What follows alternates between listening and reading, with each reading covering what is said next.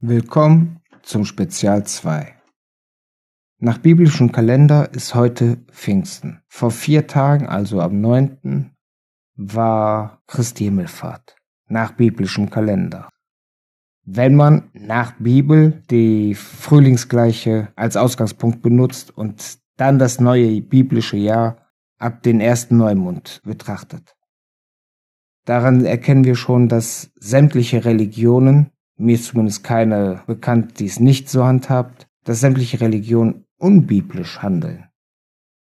Legen fest, dass die Auferstehung auf einen Sonntag zum Beispiel war, legen fest, dass der Neumond in der Nähe der Frühlingsgleiche ausschlaggebend ist und ähnliches mehr.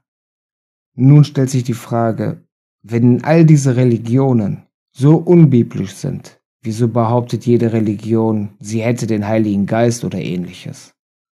Der Heilige Geist kam in Form einer Taube bei Jesus Taufe auf Jesus selbst. Also ähnlich wie eine Taufe. Es war äh, Taube. Es war keine Taube, es ähnelte nur einer Taube. Und Jesus selbst sagt in Johannes 7, 39, dass er erst verklärt werden muss, also auffahren muss, bevor der Heilige Geist kommen kann. Jesus selbst sagt auch, dass der Heilige Geist ein Tröster sein soll und ein Führer in die Wahrheit. Der Heilige Geist kam das erste Mal dann zu Pfingsten, sprich an diesem 50. Tag, den man laut Bibel abzählen soll, nach dem Sabbat in der Passawoche, beziehungsweise die Woche der ungesäuerten Brote. Der Herr ist ja 40 Tage nach seiner Auferstehung im Himmel emporgestiegen. Nun ist dieser Abstand 50 Tage auch in der westlichen Kirche vertreten. Ich glaube bei den Orthodoxen auch. Nur die gehen halt immer vom falschen Tag aus. Das bedeutet im Endeffekt nichts anderes als, dass die einen Termin, einen Festtag des Herrn, total ignorieren und sich komplett ihren eigenen Festtag basteln mit einer Bezeichnung, die biblisch ist. Und das ist die Art und Weise, wie der Teufel arbeitet. Aber was war nun am Pfingsten? Am Pfingsten bekamen seine Jünger den Heiligen Geist. Der Heilige Geist kam ins Haus in Form eines Windes und setzte sich in Form einer Flamme auf die Köpfe der Apostel. Die Apostel gingen hinaus, sprachen in fremden Sprachen die Leute, die es gehört haben, das waren Leute aus jegliche Nation, die in Jerusalem lebten seinerzeit. Und die Leute waren verwundert, wussten gar nicht, wie ihnen geschieht, was sie da sehen und was sie da gerade hören. Denn die Leute wussten, es sind Galiläer. Es waren keine Araber oder ähnliches, aber sie sprachen in deren Sprache und sie verstanden alles. Ein Teil der Leute waren überrascht, verwundert, irritiert ein anderer Teil spottete, dass die Leute betrunken seien. Irgendwer sagte dann, was können wir tun? Was müssen wir denn jetzt tun? Und Petrus klärte die Leute, die das sahen und hörten auf und sagte, kehret um, tut Buße und lasst euch taufen. Da sehen wir also, dass mit Pfingsten einmal das Pfingstereignis, die Zungensprache, wie man sagt, beziehungsweise das Sprechen in fremden Sprachen, die man nicht gelernt hat, mit Pfingsten verknüpft ist eben die Taufe mit Pfingsten verknüpft ist. Aufgrund dessen, dass es der 50. Tag ist von dem Sabbat aus der Woche der ungesäuerten Brote, ist es gleichzeitig halt mit unserem Osterfest verknüpft, beziehungsweise mit der Kreuzigung des Herrn und Auferstehung des Herrn. Und bei der Himmelfahrt, 40 Tage nach der Auferstehung des Herrn, verspricht Jesus, dass es nicht lange dauern wird und der Heilige Geist kommen wird. Aber er selber erst einmal verklärt werden muss. Das sagte er dann halt schon im Johannes Evangelium Kapitel 7, Vers 39. Er muss erst verklärt werden, bevor der Heilige Geist kommen kann. Da sehen wir, dass in diesem kleinen Fest, Pfingsten, so ziemlich alles ineinander läuft. Pfingsten ist zwar unsere Bezeichnung für dieses Fest, aber unter der Bezeichnung Shavuot ist es bei den Juden schon vorhanden. Shavuot, Pfingsten, ist ein Fest des Herrn und nicht ein Fest einer Religion oder einer Glaubensgemeinschaft. Deswegen ist es auch wichtig, dieses Fest möglichst genau zu halten. weil sonst feiert man irgendetwas, nur nicht das Fest des Herrn. Nun sagt die katholische Kirche oder früher gab es ja nur eine Kirche und die sagte schon, das Pfingstfest muss ein Sonntag sein. Wobei es total unbiblisch ist, dass es ein Sonntag sein muss. Schließlich haben wir festgestellt, variiert der Tag, der Wochentag, wo Jesus gekreuzigt wurde und auferstanden ist. Und somit variiert halt auch der Wochentag dieses Festes. Und aufgrund dessen, dass es nach der Auferstehung 40 Tage sind, die der Herr noch unter uns walte und 50 Tage eben gerechnet von dem Sabbat aus den, aus der Woche der ungesäuerten Brote, stellte ich letztens fest, dass der Herr auf jeden Fall recht hat kurz nachher, in der nächsten Zeit, in kurzer Zeit, je nachdem, welche Bibelübersetzung man hat, soll oder wird der Heilige Geist zu euch kommen. Das äh, verspricht der Herr seinen Jüngern kurz bevor er im Himmel emporsteigt. Und es kann nie auf einem Tag fallen oder in um, umgekehrter Reihenfolge, wenn man es biblisch betrachtet. Dann ist frühestens ein Tag nach der Himmelfahrt Pfingsten. Wenn man jetzt aber in den gregorianischen Kalender schaut und schaut, wann die universelle Kirche, die katholische Kirche oder eben diese evangelische Kirche oder was auch immer, die orientieren sich ja alle an demselben Kalender, Pfingsten und Himmelfahrt betrachten, ist da immer eine Woche Unterschied. Eine Woche oder zehn Tage. Das ist immer ein fester, konstanter Zeitrahmen, nachdem einander gefeiert wird. Und das ist unbiblisch. Aber wenn mit dem Pfingstfest die Taufe auch verbunden ist, denn an dem Tag ließen sich 3000 Menschen taufen. Da hatte ich mir überlegt, was ist denn jetzt so Besonderes an der Taufe? Heute wird, wird jede Glaubensgemeinde sich drüber freuen, wenn sich nur 300 an einem Tag melden und sagen, ich will getauft werden. Aber 3000, das ist eine richtig unvorstellbare Größe, Anzahl an Menschen. Und die Taufe muss ja wichtig sein, denn der Herr selber wurde getauft, bevor er seine, ja, seine Arbeit aufnahm, sein, seine Wunder anfing zu wirken und wie auch immer. Manche sprechen von seiner Missionsarbeit, von seinem Missionswerk. Während ich so drüber nachdachte und verschiedene Stellen in der Bibel gelesen habe, da stoß, äh, da stieß ich auf die Schöpfungsgeschichte wieder. Da heißt es ja, und Gott blies dem Menschen den lebendigen Odem in die Nase. So wurde der Mensch eine lebende Seele. Und dann überlegte ich, wie kann das jetzt sein? Was hat das jetzt irgendwie damit zu tun? Weil wenn ich an Taufen denke oder über Taufen nachdenke und der Gedanke kommt an diese Menschenschaffung, dann halte ich persönlich das auf jeden Fall für Fügung, für Einwirken des Heiligen Geistes. Ich schaute weiter und dann fiel mir auf, dass Petrus an einer Stelle sagt, aus dem Menschen selbst heraus kann seit seiner Jugend an nichts Gutes kommen. Und wieder fiel mir ein, Jesus sagte ja, bekehret euch und lasst euch taufen. Und an einer anderen Stelle sagt Jesus, lasst die Kinder zu mir kommen. Denn so wie die Kinder sind, so werden sie das Himmelreich erben. Und wieder an einer anderen Stelle fiel mir ein, da sagt er zu den Schriftgelehrten, ihr versperrt den Menschen den Weg. Und dann habe ich weiter überlegt, wie das jetzt so alles zusammenpasst, weil das war ein kurzer Moment, wo all diese Sachen halt aufeinander trafen. Und dann fiel mir ein, die erste Taufe, die mir in der Bibel bekannt ist, ist wie Mose Gottes Volk durch das Meer führt. Da werden sie ja praktisch auch untergetaucht. Ich bin der Überzeugung oder zu der Überzeugung gelangt. Das Stück Fleisch, was wir sind, wenn wir sterben, das Stück Fleisch sind wir im Prinzip auch am Anfang. Wir sind nur, hört sich böse an, aber nur ein Klumpen Fleisch. Dann werden wir aber lebendig durch den lebenden Odem. Die Betonung in der Bibel ist, der lebende Odem wird ein, wird der Mensch eine lebendige Seele. Und wie ich dann so weiter nachdachte, wenn die Kinder von Hause aus, von sich selbst aus zum ins Himmelreich gelangen können, heißt es ja im Endeffekt nur, dass diese Kinder noch nicht verdorben sind. Denn Petrus sagt, dass der Mensch seit seiner Jugend verdorben ist und nichts Gutes aus seinem Herzen kommt. bedeutet es wiederum, dass man ja von seiner Kindheit bis zu seiner Jugend an verdorben wird.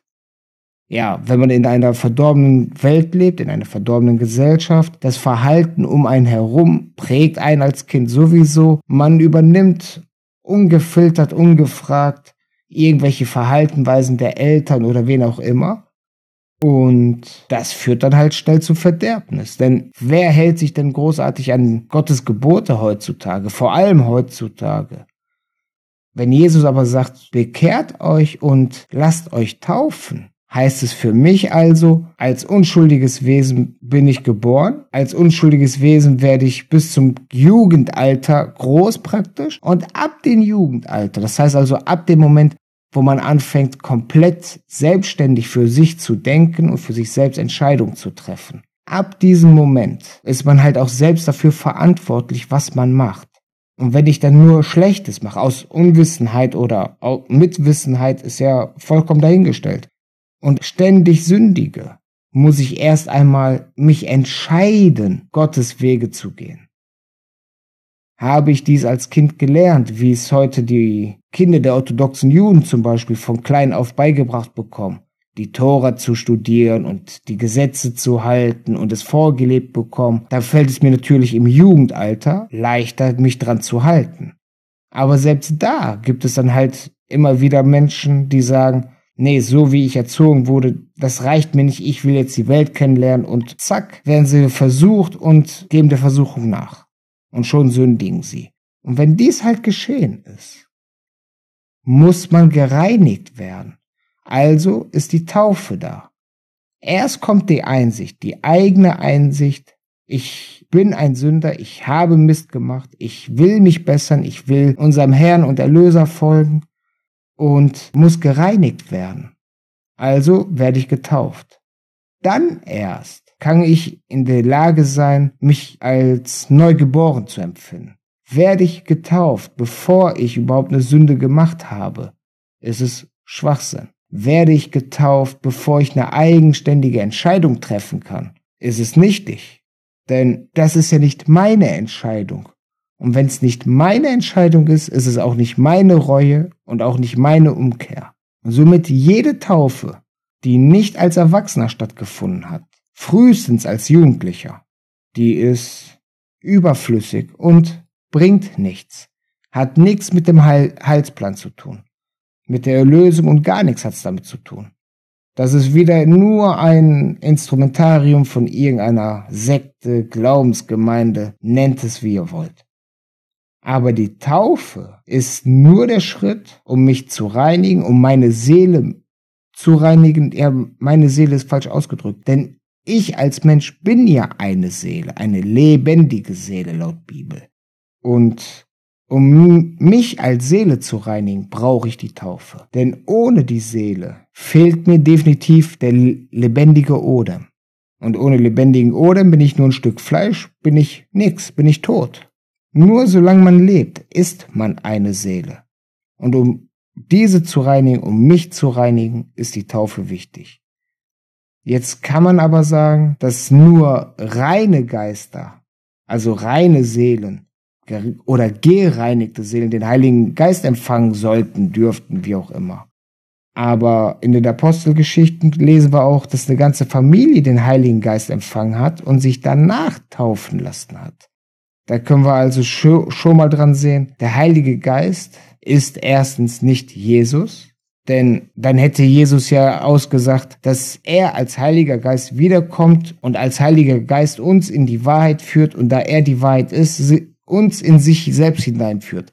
Das macht in meinem Kopf überhaupt keinen Sinn.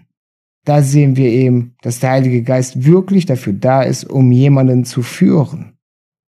Aber wie es eben ist mit dem Heiligen Geist oder mit den Geistern grundsätzlich, die Wörter, die wir benutzen, sind sehr eindeutig. Man spricht eigentlich, so wie ich das erlebe, wenn man vom Heiligen Geist spricht, immer davon, erfüllt zu sein.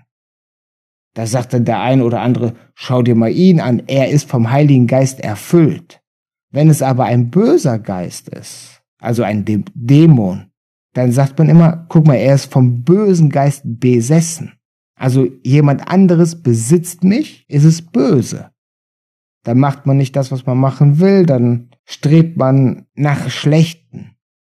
Wenn man aber nach dem Guten strebt, durch den Geist, der in einem ist, dann ist man erfüllt. Dies fiel mir halt auch auf. Also was sagt uns die Pfingstgeschichte? Dass alle Komponenten wichtig sind, von der Kreuzigung bis zum Pfingstfest ist alles wichtig. Und uns sagt das Pfingstfest, dass die Taufe dazugehört zu einem christlichen Leben und sagt das Pfingstfest, dass nichts unmöglich ist beim Herrn. Es bestätigt ja, dass nichts unmöglich ist. Jesus sagt, hast du einen Glauben, wie ein Senfkorn groß ist, dann sagst du, Berg erhebt dich und der Berg erhebt sich. Ich glaube, in den Psalmen steht sogar geschrieben, dass bei dem Herrn nichts unmöglich ist. Deswegen bitte haltet alle die Feste des Herrn, die abgeschlossen sind, die Feste, die eine Erfüllung erlebt haben. Die sollten wir halten, um uns immer wieder in Erinnerung zu rufen, wie gütig und ehrlich und zuverlässig der Herr ist. Alles, was er zugesagt hat, hat er gehalten. Und die Feste, die noch unerfüllt sind, wo die Erfüllung noch kommen wird, also die Herbstfeste, müssen wir auch halten, damit wir in Zukunft unsere Termine mit dem Herrn nicht verpassen. Wie gesagt, wenn wir die Feste halten, wann es uns beliebt oder wann es irgendeine Glaubensgemeinde sagt, wann diese Feste sein sollen, dann verpassen wir unsere Termine mit dem Herrn. Und wenn wir, unsere jetzige Generation, nicht die Generation ist, wo die Endzeit beendet ist, beendet wird mit der Wiederkunft des Herrn, umso wichtiger ist es, dass wir die Termine, also die Festtage einhalten. Denn wir müssen es unseren Kindern vorleben, die Feste zu halten, damit spätestens unsere Nachkommen, die die Wiederkunft des Herrn tatsächlich erleben, es auch direkt am richtigen Tag erkennen. Ich merke selber, dass ich mich jetzt schon ein paar Mal wiederholt habe, aber es liegt nicht daran, dass ich verwirrt bin, sondern es liegt daran, dass es mir wichtig ist, dass, dass man es versteht. In dem Pfingstfest münden sich alle Ereignisse aus, ja, aus äh, der Osterzeit, sagen wir. Biblisch betrachtet ist es natürlich aus der Zeit der ungesäuerten Brote. Wir dürfen auch nicht vergessen, jedes Mal werden die Frauen erwähnt. Ob es bei der Kreuzigung ist, da wird Maria erwähnt und die anderen Frauen, ob es die Auferstehung Jesus Christi ist, es werden immer wieder die Frauen erwähnt. Hauptsächlich Maria. Also nicht Maria die Mutter, sondern Maria Magdalena oder aus Magdala. Wie gesagt, je nachdem, welche Bibelübersetzung man hat, ist das etwas anders. Deswegen, es geht hier nicht um eine Gleichberechtigung. Mann und Frau sind gleich. Nein, Mann und Frau sind unterschiedlich. Schaut euch eure Körper an und ihr wisst, wir sind unterschiedlich. Aber es geht darum, dass weder Mann noch Frau einen höheren Stellenwert beim Herrn haben. Ja, in der Gemeinde gibt es Unterschiede, da gibt es Anweisungen, dass Frauen zu schweigen haben in der Gemeinde, dass Frauen nicht lehren sollen. Das sind ja all die Aussagen, worauf die katholische Kirche sich beruft.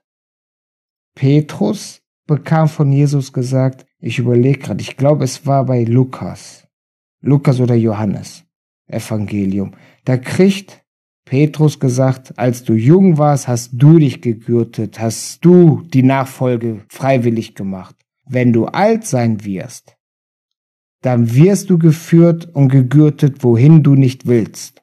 Also in meinen Ohren klingt das so, dass Jesus schon da zum Petrus sagt, du hütest jetzt meine Schafe, aber nach dir werden all meine Lehren verdreht und vermurks und Mist gemacht. Denn wir dürfen nicht vergessen, ein Mann, ein Hirte ist immer mit, im, im Regelfall ist der Bräutigam Jesus und seine Braut, seine Gemeinde, sein Volk. Wenn er aber zu Petrus sagt, du hütest jetzt oder ja, du hütest jetzt meine Herde, dann ist Petrus in dem Moment Stellvertreter Jesu. Aber Jesus sagt direkt, was du freiwillig gemacht hast, wirst du im Alter nicht mehr freiwillig machen. Das heißt, seine Nachfolger werden dann sagen, wo es lang geht. Und die Nachfolger werden Scheiße machen. Denn Petrus wollte ja nicht, dass man woanders hinkommt, als was Jesus gelehrt hat. Und die Nachfolger haben dann angefangen mit der Unterdrückung der Frauen in der Gemeinde und allem. Also von der Position her. Dass Frauen zum Beispiel nicht Priester werden dürfen und sowas. Da hat die evangelische Kirche zwar ihr eigenes Ding gemacht, aber dauert nicht lang, da machen die da auch wieder einen Rückzieher, spätestens wenn es eine Weltkirche gibt. Aber ich hatte in meinem letzten Spezial schon von dem Buch Henoch berichtet. Und in dem Buch Henoch stieß ich auch auf eine Passage, wo ich mir überlegt habe, soll ich die vorlesen oder nicht. Aber wie ich schon mal sagte, ich halte das Buch Henoch für sehr biblisch, auch wenn es nicht unbedingt dieselbe Bildsprache benutzt. Aber es ist ja auch aus der Perspektive von Henoch geschrieben, in der Ich-Perspektive. Und in Bezug zu der Auferstehung habe ich eine alte Dokumentation gesehen. Auf YouTube, glaube ich, war das und ich glaube, es hieß das Turiner Grabtuch oder so ähnlich. Und für die, die sich damit nicht auskennen, das Turiner Grabtuch wird vermutet, wird angenommen, dass es das Tuch ist, wo unser Erlöser drin lag, als er auferstund, äh, auferstand. Nun sagen manche Leute, es ist ein Fake, es ist eine Fälschung, aber niemand kann das so richtig erklären. Aber in dieser Doku wurde gesagt, sollte das echt sein, dann müsste es im Prinzip reine Energie gewesen sein, für einen ganz kurzen Augenblick, was diesen Abdruck, diesen Gesichts- und Körperabdruck hinterlassen hat. Wie gesagt, reine Energie, da fielen mir direkt die Flammen aus der Pfingstgeschichte ein, die Flammen auf den Köpfen der Leute. Und danach las ich im Buch Henoch folgende Stelle. Das ist Kapitel 17 im Buch Henoch. Und ich zitiere. Und sie nahmen mich hinweg an einen Ort, wo diejenigen, welche da selbst hausen, wie flammendes Feuer sind. Und wann sie wollen, erscheinen sie wie Menschen. Also, das fand ich so interessant. Jetzt dürfen wir nicht vergessen, Henoch war jetzt vor wie vielen Jahrtausenden auf der Erde und wurde vor wie vielen Jahrtausenden äh, zum Herrn entrückt, ohne vorher gestorben zu sein, laut Bibel. Wenn er jetzt Energie sieht, so ziemlich alles, was um uns herum ist, ist Energie, dann denke ich mir, ist der Vergleich mit Feuer nicht verkehrt. Wie will man sonst Licht erklären, bildlich jemand darstellen, was man gesehen hat, wenn derjenige das Wort Licht nicht versteht, weil er nicht weiß, was unter Licht oder ähnliches zu verstehen sein soll. Also nimmt er Feuer.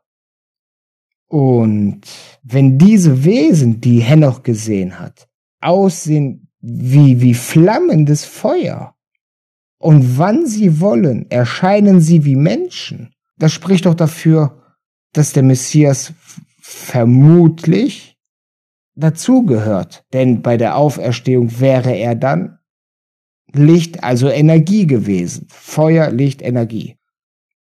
Und das ist genau das, was die Wissenschaft in dieser Doku behauptet. Dass wenn das Tuch echt ist, es mit Energie zu tun hat. Und wenn ich dann dran denke, dass in den Apostelgeschichte beim Pfingstereignis die Rede von Flammen auf dem Kopf ist, erinnert mich das auch wieder genau an diese Stelle bei Henoch jetzt, nachdem ich die gelesen habe. Also vielleicht sollten wir mal anfangen, das Buch Henoch mehr Beachtung zu schenken. Wie gesagt, im letzten Spezial, das Buch Henoch, es war lange, lange Zeit verschollen, keiner kannte es, außer so ein kleines Völkchen oder ein Stämmchen in Äthiopien, in Afrika. Und erst zu Kaisers Zeiten ist es wieder aufgetaucht. Und so wie der Herr seine heilige Schrift vor Fälschung schützt und die heilige Schrift bewahrt, so wird er wahrscheinlich auch das Buch Henoch bewahrt haben und beschützt haben, bis die Welt so weit war, dass kein Interesse bestand, dieses Buch zu vernichten, also endgültig zu vernichten. Aber in diesem Buch Henoch finden wir sehr viele Antworten auf Fragen, die uns heute allgemein betre äh, betreffen. Deswegen, mit diesem Teil schließe ich jetzt das Thema biblische Kalender auch ab, fange demnächst Staffel 2 an und da werde ich dann mehr auf das Buch noch eingehen oder des Öfteren zitieren. Ich wünsche euch noch ein schönes Pfingstfest. Bis zum nächsten Mal.